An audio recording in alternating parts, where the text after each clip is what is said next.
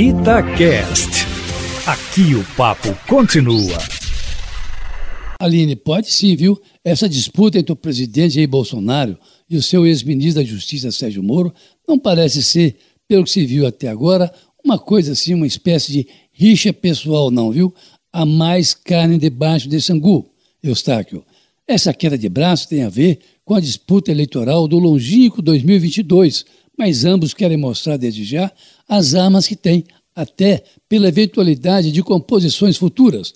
Ora, por mais que o ex-ministro Sérgio Moro tenha as bases, digamos, morais de um magistrado, não seria apenas para provar que está falando a verdade que ele comprou essa briga com o presidente Bolsonaro, um ex-capitão do Exército que há 30 anos, pelo menos, vem se elegendo sucessivamente, desde vereador a deputado federal. Mas, mesmo que tenha no meio militar um forte apelo eleitoral, e agora também, como se viu nas últimas eleições, uma base social mais ampla, incluindo aí os armamentistas e os incomodados pelos governos petistas. O quadro parece estar desenhando, pelos movimentos dos dois, é de fato o início de uma campanha que opõe os dois com vistas a 2022, uma vez que Bolsonaro já se coloca como candidato à reeleição, se se safar, claro, dessa pandemia aí. E Moro dá os primeiros passos também nessa direção, não esquecendo a Aline de pequenos detalhes próprios de quem está na briga eleitoral.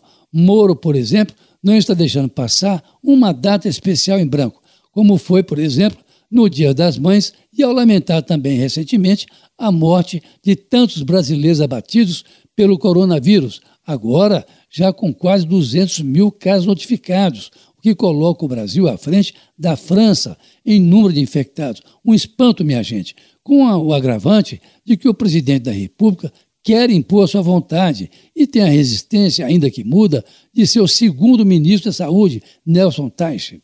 Olha, o que nem Bolsonaro sabe e nem Moro é quem serão seus adversários, até porque o fato está cedo para isso, embora, em política, Deus também ajuda a quem madruga. Mas o fato é que a oposição, devastada nas últimas eleições, ainda tateia na busca de uma unidade que nunca virá.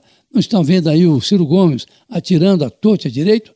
E até porque a esquerda, onde estariam os adversários de Bolsonaro e Moro, não tem uma bandeira nem um discurso único, e com isso se perdem, pelo menos até agora, numa guerra antropofágica, de forma que é preciso esperar um pouco mais do que poderá vir de lá.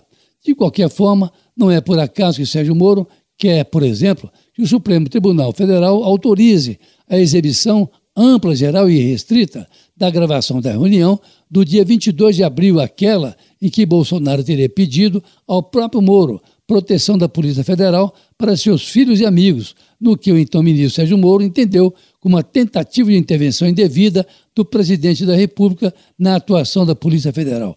Ora, o ministro Celso Melo ficou de decidir até amanhã se isso será possível, ouvidas as partes, claro, até porque o presidente Bolsonaro concorda com a exibição do vídeo, mas só naquilo que diz respeito à pendenga dos dois, alegando até segredo de Estado, o que parece também aí um certo exagero.